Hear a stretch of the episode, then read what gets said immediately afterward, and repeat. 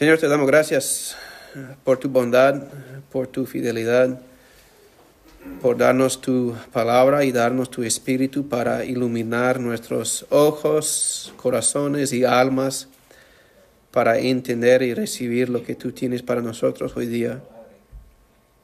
Señor, bendícenos con tu presencia para contemplar lo que leemos, para entender cómo aplicar tu palabra y tu enseñanza a nuestras vidas hoy. Bendice a mí mientras yo predico para que yo pueda comunicar claramente lo que tú tienes para tu pueblo hoy, para tus hijos, para que ellos puedan glorificarte por tu mensaje hoy. Señor, pedimos todo en el nombre de Cristo. Amén.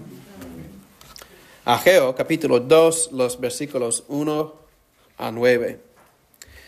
En el mes séptimo, a los veintiún días del mes, vino palabra de Jehová por medio del profeta Ageo, diciendo, Habla ahora a Zorobabel, hijo de Salatiel, gobernador de Judá, y a Josué, hijo de Josadac, sumo sacerdote, sumo sacerdote, y al resto del pueblo, diciendo, ¿quién ha quedado entre vosotros que haya visto esta casa en su gloria primera?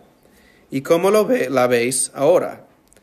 ¿No es ella como nada delante de vuestros ojos? Pues ahora, Zorobabel, esfuérzate, dice Jehová. Esfuérzate también, Josué, hijo de Josadac, sumo sacerdote, y cobrad ánimo, pueblo todo de la tierra, dice Jehová, y trabajad. Porque yo estoy con vosotros, dice Jehová de los ejércitos, según el pacto que hice con vosotros cuando salisteis de Egipto. Así mi espíritu estará en medio de vosotros, no temáis. Porque así dice Jehová de los ejércitos, de aquí a poco yo haré temblar los cielos y la tierra, y el mar y la tierra seca, y haré temblar a todas las naciones, y vendrá el deseado de todas las naciones, y llenaré de gloria esta casa, ha dicho Jehová de los ejércitos. Mía es la plata, y mío es el oro, dice Jehová de los ejércitos. La gloria postrera de esta casa será mayor que la primera, ha dicho Jehová de los ejércitos, y daré paz en este lugar, dice Jehová de los ejércitos. Esta es la palabra del Señor.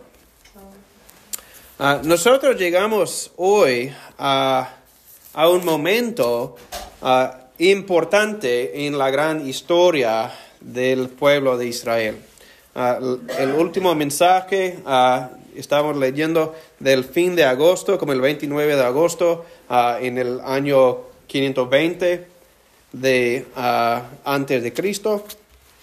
Y en la semana pasada hablamos de cómo ellos, el pueblo de Dios, estaba ah, viviendo en la tierra prometida de nuevo después del exilio y ellos dejaron o abandonaron a la construcción del templo y empezaron a construir casas para sí mismos. Ellos tenían casas atesoradas, adornadas con madera y con cosas buenas, pero la casa de Dios seguía solamente establecida a los cimientos. Y ellos recibieron una palabra del Señor que dijo que ellos tenían que empezar de construir ah, y después de tres semanas, después de recibir el mensaje, ellos empezaron a construir y nosotros llegamos hoy día porque el mensaje empieza con ah, una fecha en el mes séptimo, a los 21 días del mes, vino palabra de Jehová por medio del profeta Ageo. Entonces llegamos ahora como tres meses después de que ellos empezaron a construir. Ah, como la fecha es, yo, creo que es como el 17 de, octubre uh, en 520 antes de Cristo. Entonces, seis semanas después de recibir el primer mensaje de Dios, tres semanas después de empezar de construir de nuevo. Y ellos empezaron a construir y la gente empezaron, especialmente la gente mayor. Ellos estaban viendo la construcción y ellos tenían que las memorias del templo anterior. Y ellos estaban viendo la construcción y diciendo que pues este no es como antes. Nosotros lo hacemos igual, ¿no? Nosotros muchas veces en la vida, nosotros podemos regresar a un lugar y ver donde había un edificio maravilloso, una casa espléndida y ahora se han derrumbado la casa, han construido una, otra casa y nosotros vemos y decimos, no es como antes, prefiero lo que existía antes. Este es, es bueno, pero no es igual. Este es lo que la gente que fueron llevados al exilio en Babilonia, ellos han regresado a la tierra prometida ellos están viendo la construcción empezando de nuevo. Y ellos están tristes porque ellos están viendo algo que no parece como ellos desean. Pero yo quería empezar ah, por eso, para,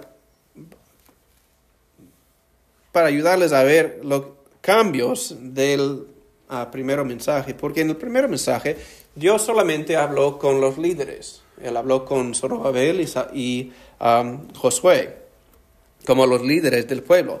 Pero ahora el pueblo ha empezado a trabajar y el pueblo mismo, especialmente los mayores, están desanimados por lo que ellos encuentran.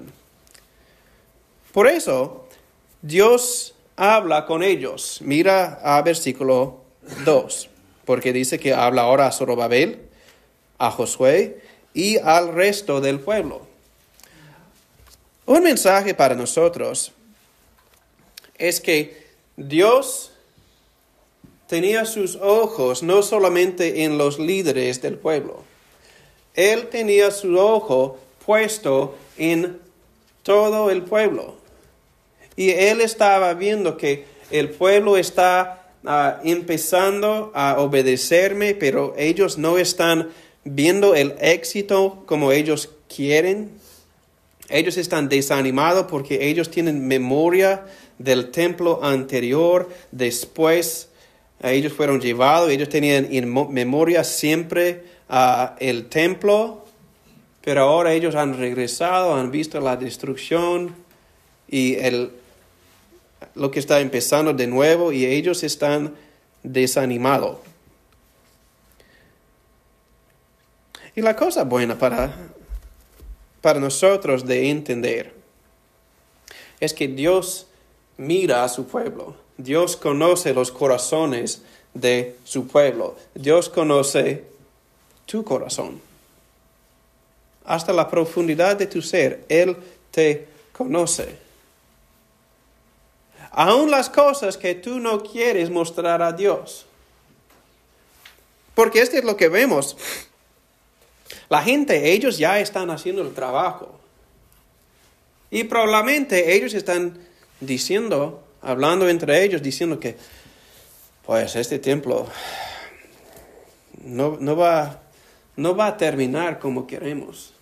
¿Recuerdas el, el, el templo viejo? ¿Recuerda el oro? ¿Recuerda la madera? ¿Recuerda todo lo que existía? Y ellos se quejaban entre ellos. Ellos no, probablemente no estaban quejándose a Dios diciendo que pues Dios, este templo no va a salir como, como queremos. Pero Dios, porque Él conoce nuestros corazones, aún nuestras quejas, Él habla a su pueblo para decirles que yo sé tus circunstancias. Yo sé las circunstancias donde ustedes se encuentran, aún las dudas, y Él habla directamente a ellos. Él no tiene pelos en la lengua por hablar con su pueblo, porque Él viendo su pueblo, conoce su pueblo, mira cómo dice, cómo habla a ellos en versículo 3. Él hace la pregunta directamente, ¿quién ha quedado entre vosotros que haya visto esta casa en su gloria primera? ¿Y cómo la veis ahora? Él sabe las dudas. Y él no tiene miedo de confrontar las dudas. Ah, tienes, tienes dudas de mi fidelidad, tienes dudas de lo que estamos haciendo aquí. Yo sé, ustedes ya tienen conocimiento del, templo antiguo. Ah, ¿Cómo veis ahora? Él ya sabe las dudas que hay. Y él dice, ¿no es ella como nada delante de vuestros ojos? Porque ellos estaban viendo el progreso de la construcción y ellos estaban como, ¿qué estamos haciendo aquí? Eso es una pérdida de tiempo. Nosotros no tenemos los recursos para, para construir un templo como Salomón. ¿Quiénes somos nosotros? Pero Dios en lugar de escuchar a sus quejas, en lugar de escuchar a sus dudas, en lugar de escuchar a sus preguntas y sus fe, eh, su fe débil, Él habla con ellos para confrontarlos, para su beneficio. Es una cosa maravillosa que Dios no tiene miedo de nosotros. Él habla a nosotros aún para confrontarnos en nuestras dudas, en nuestra debilidad, en nuestra falta de fe. Él es capaz, listo, dispuesto de hablar con nosotros donde estemos, donde quiera que estemos. Entonces yo quería hablar ah, de tres, ah, tres, aspectos solamente por, por este, este pensamiento. Ah, el uno es porque, como yo dije la semana pasada, estamos pensando en la IBL, de cómo, cómo somos nosotros ahora ah, en este proceso de uh, llamar un pastor de tiempo completo, de empezar a caminar hasta un, un futuro que por muchos años no había visible, no, no existía. Estamos pensando que, ¿qué vamos a hacer? ¿Qué vamos a hacer? Con muchas dudas de, de cómo va a llegar. Es posible que ah, en este momento tú estás viendo la iglesia como es. Estás desanimado por la circunstancia de la iglesia, porque no parece como querías. Yo no sé qué tipo de sueños tienen ustedes de lo que pueda ser la iglesia, uh, pero quizá que tú estás desanimado por el estado de la iglesia en este momento. La idea es que Dios sabe tus pensamientos y Él está hablando para confrontar a nosotros como iglesia, de no dejar de soñar, de no dejar de confiar en Dios, de no dejar de creer en sus resultados y lo que Él tiene para nosotros como una iglesia y lo que Él tiene para nuestra ciudad por su evangelio. Esta es la cosa, nosotros conocemos gente que no conocen al Señor. Y Dios está edificando esta iglesia para recibir gloria a través de la proclamación de su Hijo Jesucristo Cristo por medio de nosotros. Él está edificando a nosotros para crecer como una iglesia, no solamente en números, pero en nuestro amor y conocimiento de quién es Jesucristo. Y por, por eso Dios está construyéndonos para brillar en esta luz, en esta ciudad, como luz en las tinieblas.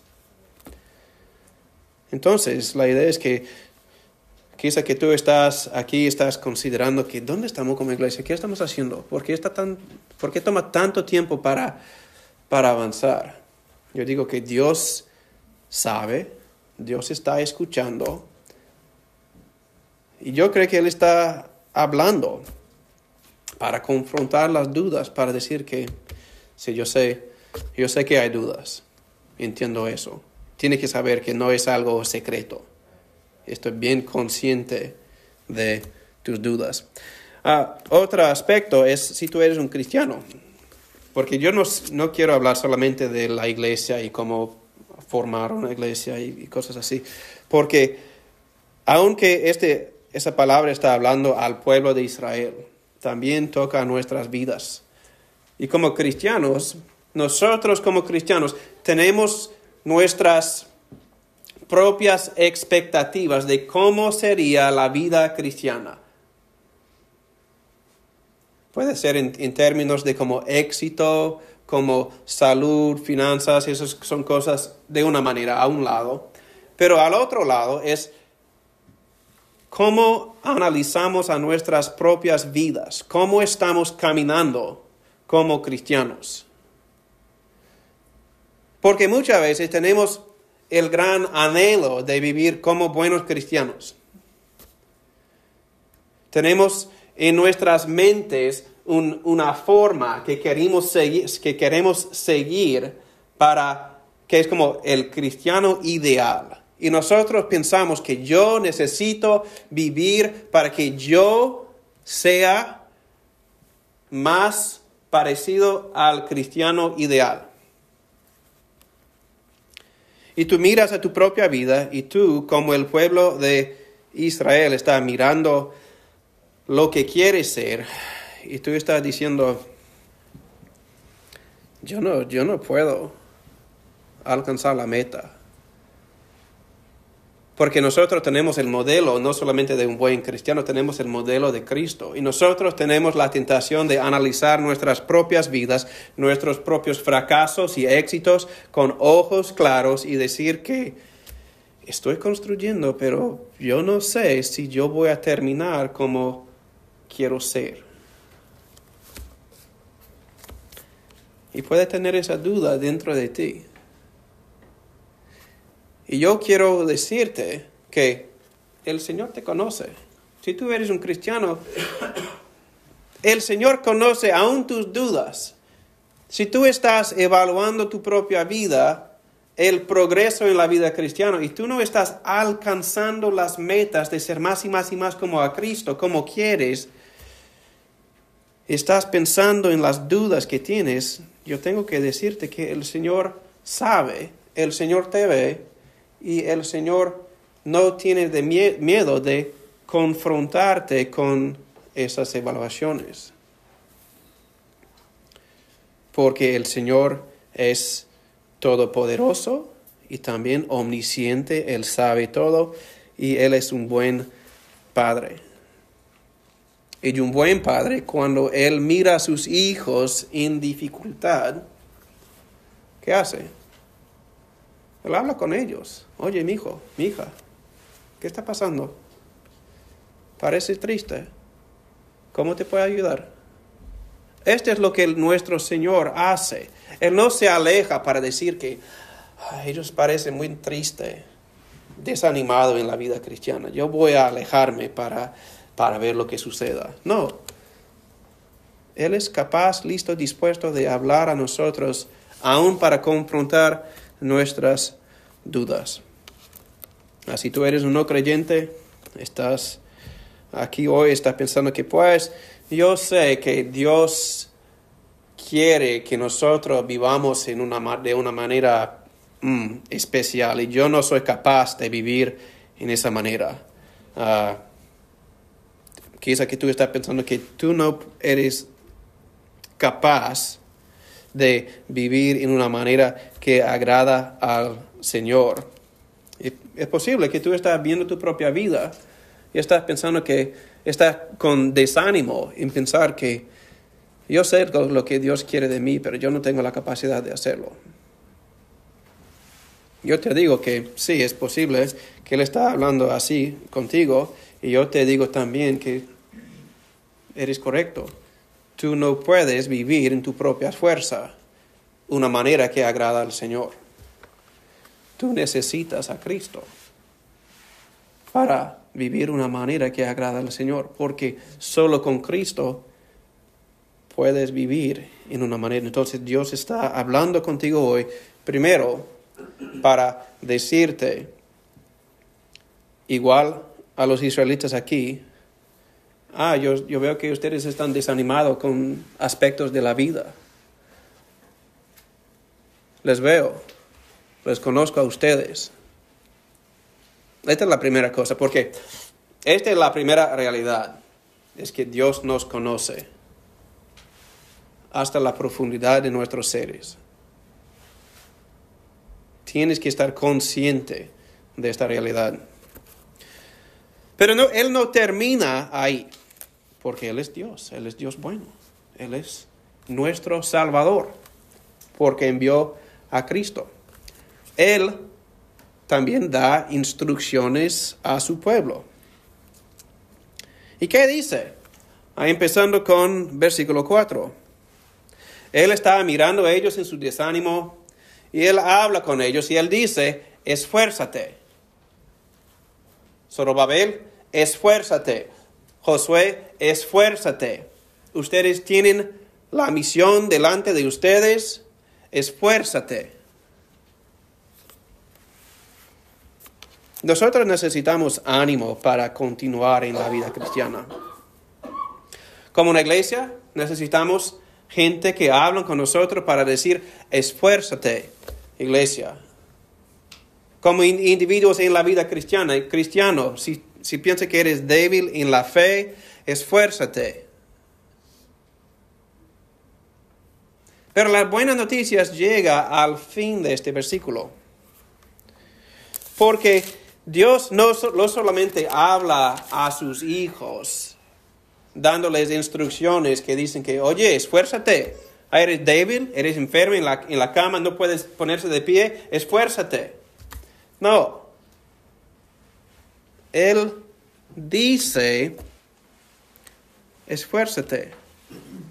Como dice al fin del versículo 4, porque yo estoy con vosotros, dice Jehová de los ejércitos. Esta es la cosa más importante porque muchas veces ah, yo estaba pensando de, de, cómo yo, cuando yo doy a mis, mis hijos, especialmente cuando ellos eran, uh, tenían menos años, como uh, sacar todas las hojas del jardín, a montarlos. Yo puedo decir que, oye niños, ustedes tienen que, rastrillar todas las hojas del jardín. Tiene como dos horas porque tenemos que ir y ellos trabajando, intentando sacar las hojas con dificultad. Pero una vez que, porque yo estoy viéndoles, yo tenía otra cosa que hacer y yo sabía que yo iba a venir para ayudarles. Y una vez que yo llego, es como, ah, ellos con alivio porque yo estaba ahí para ayudarles en la obra. Porque yo no quería que ellos hagan el trabajo solo, es que ellos tenían su parte de hacer y yo quería ayudarles y yo, una vez que yo llegué, ellos tenían la experiencia de alivio por saber que ah, nuestro Padre está con nosotros. Está bien. Este es igual de cierta manera porque yo soy humano, yo soy incapaz de hacer todo, pero el Señor no. Él, esta es la razón que Él dice aquí, Jehová de los ejércitos. Jehová de los ejércitos, el Dios todopoderoso, el Dios que está a cargo de todo. Él está con su pueblo. Por eso, esfuérzate. Entonces, para la, la IBL, yo quiero que, que ustedes sepan que Dios tiene cosas para nosotros que tenemos que hacer como iglesia, que tenemos que ser fieles, obedientes a Él y su palabra. Pero no tenemos que hacerlo solo, porque Él está con nosotros. Él nos ha prometido que Él va a estar con nosotros en cada etapa del viaje. No nos va a desamparar. Él es nuestro Dios. También para los cristianos es posible, como yo dije, estar pensando de tu desánimo en tu propia vida cristiana. Y tú estás pensando que ah, lo que el Señor quiere para ayudarte son más reglas, más requisitos, lo que, que tú tienes que hacer. Este la, mucha gente cuando ellos piensan de la vida cristiana, ellos piensan que ah, el éxito en la vida cristiana es hacer más cosas de una manera, en una manera mejor. Y cuando yo hago todas esas cosas, yo voy a decir que estoy bien, por fin yo puedo descansar en mi propia fuerza. Pero el Señor nos anima por decir que yo sé que lo que tú tienes que hacer, tú sabes lo que tú tienes que hacer. Yo estoy contigo. No olvides que yo, tu Dios, estoy contigo. Porque hay momentos cuando estamos caminando por las valles que olvidamos que nuestro Señor está con nosotros. La manera en que el Señor nos esfuerza es por recordarnos no lo que tenemos que hacer, es que tenemos cosas que hacer con su ayuda y Él va a estar con nosotros cada etapa del viaje. Es ánimo para los cristianos. Yo no sé los detalles de tus vidas, pero me imagino que algunos de ustedes están en momentos difíciles en tu camino con el Señor. Yo quiero que ustedes sepan, si tú eres un hijo de Cristo, hijo de Dios por la sangre preciosa de Cristo, que Él está contigo. Tú no estás solo. Esfuérzate, no en tu propio poder, pero en el poder de Dios, porque Él está contigo. Para el, el quizá que no es un cristiano que está escuchando esas cosas. Muchas veces cuando los, los, que no son cristianos piensan de la vida cristiana, ellos siempre piensan de todas las cosas que ellos tienen que hacer o dejar de hacer. Y ellos piensan que yo no tengo la capacidad de hacer eso o no hacer eso. Pero esta es la gran promesa del Evangelio, es que tú no puedes limpiar tu propia vida. Tú no puedes hacer lo que debes. Tú no puedes dejar de hacer lo que debes si tú no tienes a Cristo. Porque es solo por Cristo que pueda tener la ayuda del Espíritu Santo, la presencia de Él diariamente para animarte, para ayudarte, para estar contigo en cada momento de tu vida. Esta es la razón que aquí hablamos, predicamos de Cristo. Porque Jesucristo vino, sufrió cada tentación que tú has experimentado, que tú vas a experimentar. Él llegó a este mundo siendo Dios en carne humana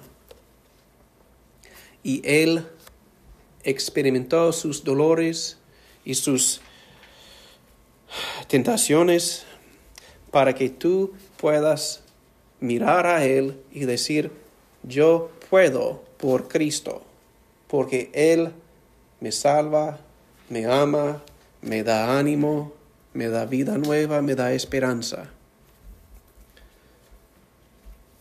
La única cosa que tú tienes que hacer es parar, analizar tu vida y decir que mi vida no es como, como debe ser. ¿Qué puedo hacer para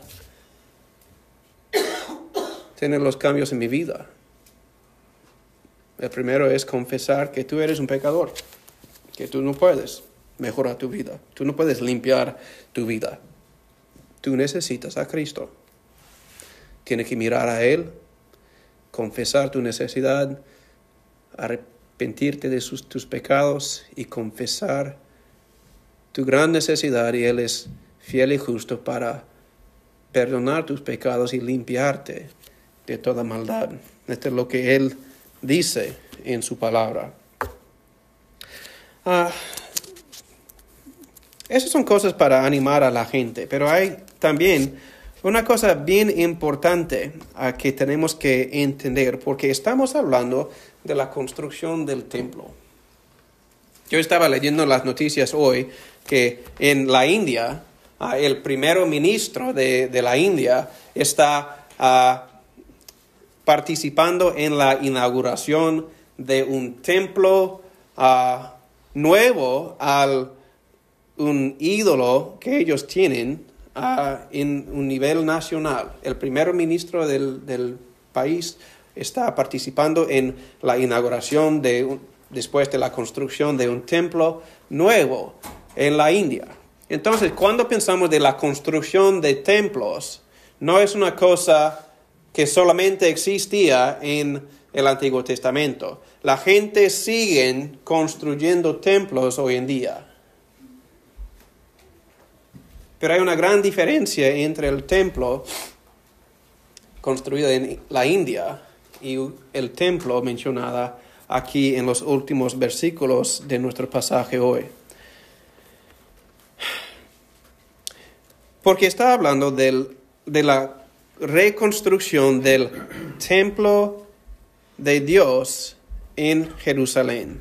Y una cosa, yo quiero que ustedes piensen.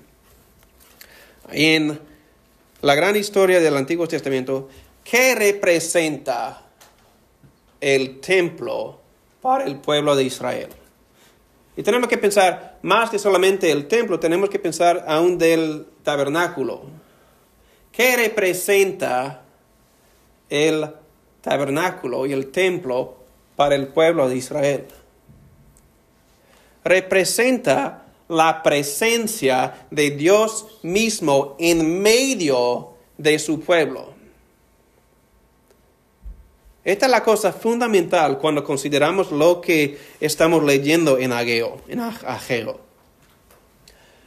Es que la gente habían regresado del exilio al pueblo de a la tierra de Jerusalén. Ellos ya han empezado a vivir en la tierra. Querían disfrutar los beneficios de la tierra porque es la tierra prometida. Pero capítulo 1 de Ageo dice que ellos no estaban experimentando los beneficios de la tierra. ¿Por qué? Porque ellos no habían construido el templo. Porque el templo representa la presencia de Dios en medio de su pueblo. Entonces ellos estaban intentando vivir en la tierra prometida sin Dios, cumpliendo las reglas, intentando a, vivir conforme a las los costumbres judíos. Pero ellos dejaron de construir el templo que significaba la presencia de Dios en medio de su pueblo.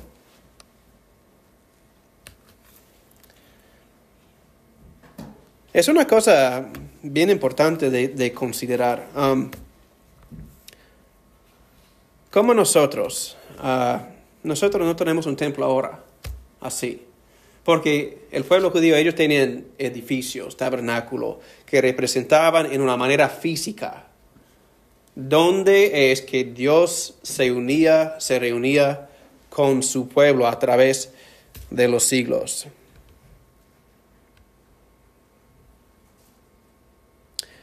Y ellos están construyendo, ahora que ellos están construyendo el templo, ellos están diciendo que pues no es igual. Con dudas, Dios realmente va a estar con nosotros, Dios realmente va a darnos tu presencia de nuevo. Encontramos al fin del versículo 4, él dice que el Jehová de los ejércitos va a estar con ustedes. Pero él continúa a animar a la gente hablando del futuro del templo.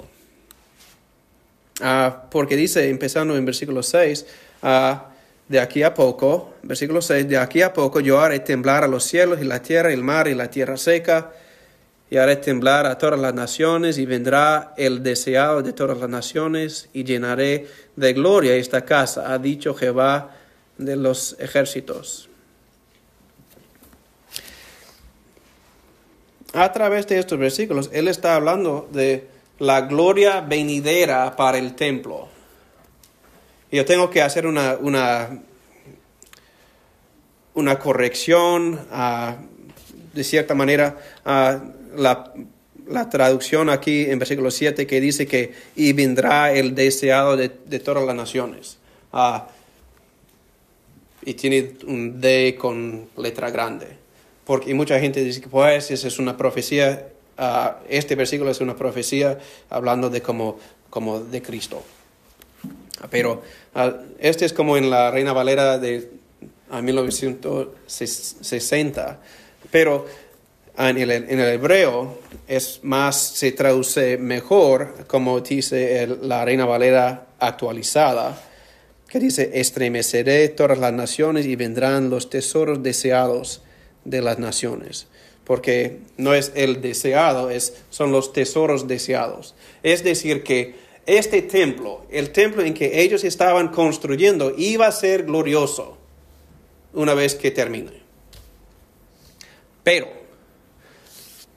la gloria venidera sería más grande que aún el templo mismo que ellos están construyendo. Él está hablando con ellos para decir que ustedes necesitan mi presencia en medio de ustedes. Están, ustedes están construyendo este templo, pero ustedes tienen que saber que el templo en sí es solamente representativa de mi presencia. Pero hay una gloria venidera más grande que el templo que ellos están construyendo. Este es lo que yo creo que encontramos más ah, en versículo 9, que dice que la gloria postrera de esta casa será mayor que la primera, ha dicho Jehová de los ejércitos, y daré paz en este lugar, dice Jehová de los ejércitos. La idea es que, y la pregunta para ustedes es, ¿cuándo es que la gloria fue mayor para este templo? Es el momento en que nosotros podemos pensar de la venida de Jesucristo. Porque ¿qué representa el templo? El templo representa Dios en medio de ellos. Pero ellos no podían entrar en su presencia, solamente el sumo sacerdote, solamente un año, un día por año, y después de hacer la ofrenda del pecado. Pero nosotros acabamos de cantar, Jesucristo basta. En Él no hay, podemos entrar en su presencia sin temor. ¿Por qué puedes tú entrar en la presencia de un Dios santísimo sin temor? Es porque tú has sido comprado por un precio. Un precio que es la sangre de Jesucristo. Esta es la razón que tú puedes entrar en la presencia de Dios sin temor. Esto es lo que leemos cuando leemos aquí en versículo 9 de la gloria postrera de esta casa. La gloria postrera de esta casa es porque Dios envió a Cristo para hacer qué? Emmanuel. Dios con nosotros en forma de hombre. No solamente para ser un ejemplo para nosotros, pero para morir para nosotros. Esta es la razón que nosotros como cristianos, nosotros podemos evaluar nuestras propias vidas y nosotros podemos ver nuestro progreso en la vida cristiana con nuestro desánimo y tenemos la palabra de Dios, el amor de Dios confrontándonos, diciéndonos yo veo tus dudas, yo veo dónde estás, esfuérzate, yo estoy contigo. ¿Y cómo puedes saber que yo estoy contigo? Porque yo envié a Cristo para salvarte, para redimirte, para darte todo lo que tú necesitas para la vida cristiana. Y no está solo ahora, porque Él envió a su Hijo Cristo y también su Espíritu Santo para morar con nosotros, para guiarnos, para animarnos, para ayudarnos en nuestra vida diaria. Y nosotros tenemos que seguir las instrucciones de Dios y esfuérzarnos con el entendimiento que Dios mismo está con nosotros. Y nosotros debemos continuar en la construcción de la vida y no desanimarnos, porque hay una gran promesa para nosotros que vamos a leer ah, de Romanos capítulo 8. Porque muchas veces nosotros miramos a nuestras propias vidas y consideramos que no parece como queremos. Nosotros vemos la construcción con la, el scaffolding, la escayola alrededor, no podemos ver lo que está pasando adentro. Solamente sabemos que está bajo construcción. Estoy desanimado porque no queda como yo quiero. Ah, pero tenemos que, recordar. Ah,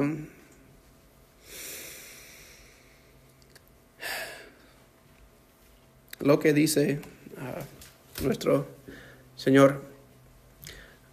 Eh, Romanos 8, 16, voy a leer mucho aquí. Yo voy a leer todo Romanos 8, porque tenemos, pues, no voy a leer todo, no tenemos suficiente tiempo. Ah, pero voy a leer algunos versículos, empezando con versículo 12.